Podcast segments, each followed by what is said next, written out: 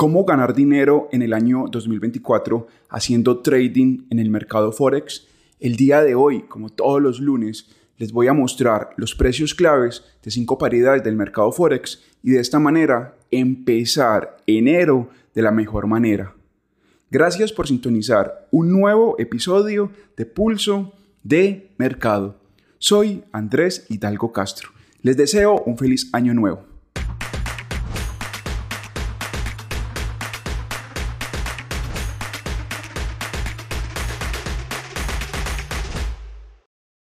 Recuerde que esta no es una asesoría, tampoco son señales de trading, mucho menos se trata de recomendaciones.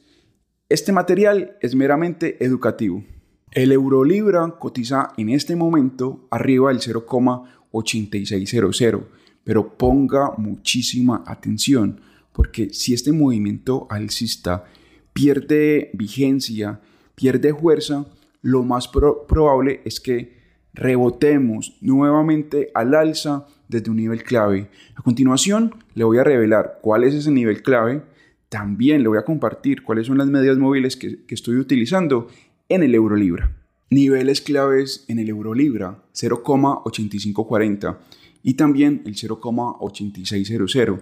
Como siempre, estoy vigilando el promedio móvil de 200 en gráficos de 4 horas. El precio precisamente cotiza arriba del 0,8600 y arriba del promedio móvil de 200 en el momento de hacer este reporte técnico para Swissquote. Pero bueno, tenemos lo siguiente en el euro libro. El movimiento alcista de, de esta paridad no me convence del todo, pero bueno, esto no se trata de que me convence o que no me convence. Hay un nivel clave, ya les mencioné cuál, 0,8600 en el momento en el que el euro libra cotice abajo el 0,8600, confirmaría mi hipótesis de que este movimiento está perdiendo eh, fuerza. Hay unas ondas que han aparecido aquí en el euro libra y, además el hecho de que en, en, los últimos meses, especialmente en el último mes y medio, la paridad experimentó un movimiento bajista y se produjo un rebote desde el 0,8500, 0,8550 al alza. ¿Cuál es mi idea de trading en el euro libra? Voy a esperar que la paridad cotice en el 0,8400, 0,8450 y en esa franja estoy dispuesto a ejecutar una operación compradora mirando nuevamente hacia el 0,8600 y 0,8700. Este mes de enero es clave para la paridad dólar-yen. ¿Pero por qué? Resulta que tenemos un nivel clave y se trata de los 145.00. Por otro lado, tenemos un indicador técnico clave y se trata del promedio móvil de 200. ¿Qué relación hay entre estas dos herramientas de trading, el precio clave y el, promedio móvil? ¿Cómo podemos trabajar? ¿Cómo podríamos proyectar la tendencia del dólar yen para este mes de enero a partir de estas herramientas ya mencionadas? A continuación, vamos a descubrir la respuesta. En el dólar yen tenemos como nivel clave los 140.90 y los 145.00, 145.50.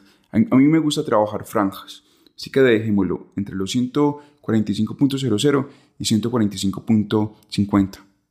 Tenemos un promedio móvil de 200 y en el momento en el que este promedio móvil perfore hacia abajo los 145 0.00 podría producir una presión bajista en el dólar yen y de esta manera la paridad podría eh, buscar los 139.00 y los 139.50. Así que muchísima atención con el promedio móvil de 200. Por otro lado, si el promedio móvil de 200 en 4 horas perfora a la baja los 145.00 y luego lo perfora nuevamente hacia arriba, cuidado, en gráficos de 4 horas, pues eso significa que efectivamente estamos en un área de rebote.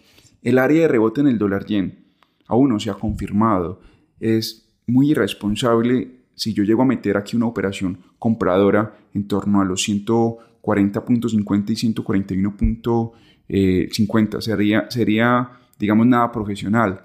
Porque la inclinación y la tendencia mejor en el dólar yen es bajista. Así que nivel clave, los 145.00. Y para ir analizando si el dólar yen va a continuar el movimiento a la baja o si esto se trata de un rebote, la clave está en el promedio móvil de 200 en gráficos de 4 horas y lo que haga este promedio móvil con los 145.00. Los últimos reportes técnicos les venía avisando que el canadiense yen se estaba empezando a lateralizar. Incluso decía que esta, que esta lateralidad ya era un hecho. También tenga muy presente que si el canadiense yen perfora el piso de la lateralidad, podría desde ese punto generar un rebote, pero hay que empezar a analizar qué tan fuerte es ese rebote, cuál es la característica de ese rebote, porque si ese rebote no prospera, el canadiense yen podría emprender un movimiento bajista que se podría prolongar durante gran parte de enero y del mes de febrero. El canadiense yen tenemos como niveles claves los 105.00 y los 108.50. Aquí mi narrativa es la siguiente, el canadiense yen ya está dentro de una lateralidad y precisamente el techo de esta son los 108.50 y el piso los 105.00. Pero de los dos niveles el que más me convence es el techo. Porque si una vela de 4 horas cierra arriba de los 108.50, yo ahí buscaría un movimiento bajista mirando no solo hacia los 105.00, sino que empezaría a manejar un stop loss en cero una vez lleguemos a este nivel para buscar ya niveles mucho más bajos, los 104.00, los 103.00. ¿Y qué pasó con la narrativa alcista? O bueno, el rebote al alza que si el canadiense yen perforaba a la baja los 105.00, yo estaba dispuesto a comprar. ¿Qué pasó con esto? Mire, ahí yo sí estoy dispuesto a comprar, pero la salida, la salida la haría muy rápido. ¿Por qué? Porque recuerde que el canadiense yen pasó varios meses al alza el año pasado, ahora se está lateralizando, ha creado una fuerte resistencia que la pueden apreciar en gráficos de días, en gráficos de cuatro horas. Entonces, por ende, compras en los 105.00, la salida es rápida, pero una venta en corto en los 108.50 voy a buscar un recorrido mucho más amplio. Y la idea de trading de la semana está en el euro neozelandés, en que el promedio móvil de 200 se puede trabajar con el techo y con el piso de este rango. ¿Y esto qué significa? Significa que el próximo movimiento del euro neozelandés, sea al alza o a la baja, va a ser fuerte. Y gracias a las herramientas técnicas que hoy les voy a compartir, voy a lograr montarme en este movimiento. A continuación les voy a mostrar cuál es la, estrategia que voy a utilizar en la idea de trading de la semana. El euro neozelandés tenemos como nivel clave el 1,7380 y el 1,7440 gráficos de 4 horas, estoy atento con el promedio móvil de 200. ¿Qué sucede con este promedio móvil? Es el indicador técnico estrella. porque Miren, en este momento en gráficos de 4 horas, el promedio móvil cotiza dentro de estos dos niveles, dentro del 1,7380 y dentro del 1,7440. Mientras eso ocurra, no estoy dispuesto a hacer nada en el euro neozelandés. Pero póngame mucha atención. El día que el promedio móvil de 200 abandone esta franja, vamos a tener un movimiento claro. Si el promedio móvil de, de 200 perfora al alza el 1,7440, yo estoy dispuesto a empezar a buscar compras y a partir de ahí se podría empezar a, a crear un movimiento alcista. Por lo contrario, si el promedio móvil de 200 perfora a la baja el 1,7380, en gráficos de 4 horas estaría muy pendiente para ejecutar operaciones bajistas. Si el promedio móvil de 200 en gráficos de 4 horas abandona esa franja, nos va a dar una clara oportunidad de trading, sea al alza o a la baja. Efectivamente, la libra canadiense, como lo venía anticipando, emprendió un movimiento bajista. Este movimiento está ganando fuerza y el día de hoy les voy a mostrar un precio clave desde el cual yo estoy dispuesto a ejecutar una nueva, una nueva operación bajista. ¿De qué nivel se trata? ¿Cuál es mi objetivo? ¿Qué tan sana está esta tendencia bajista? ¿Qué indicador debemos, debemos de observar para ir analizando si la tendencia gana o pierde fuerza? Estoy hablando de un indicador técnico. A continuación, vamos a revelar estas y otras respuestas. La idea de trading en la, libra canadiense es demasiado simple.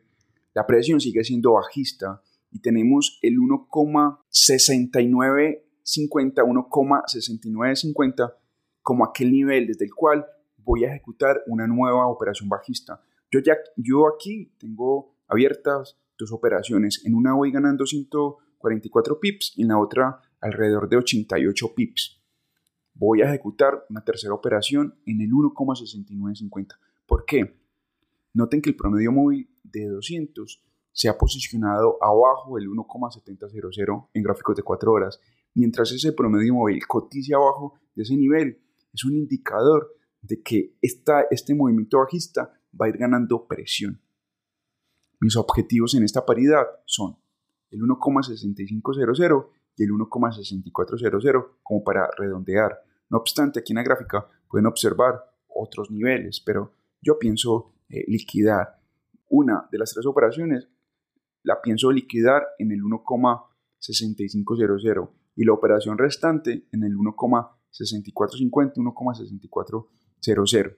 Lo que está ocurriendo en este mismo momento es que el promedio móvil de 200 y el 1,700 nos indican que este movimiento bajista va muy en serio. Quienes nos acompañaron durante el año 2023, muchísimas gracias por el apoyo. Y para las personas nuevas que recién se unen a Pulso de Mercado, les hago la invitación para que se suscriban al canal, dejen un like y voy a estar pendiente de sus comentarios y les voy a responder cuanto antes. Muchísimas gracias por estar en un nuevo episodio, pero antes de despedirme, recuerde que todos los martes desde Chile está Rodrigo Águila, quien es un integrante de Pulso de Mercado, analizando y dando su opinión en lo referente al mercado de acciones e índices bursátiles. Nuevamente, les deseo un feliz año y les envío la mejor energía, la mejor vibra para este año 2024.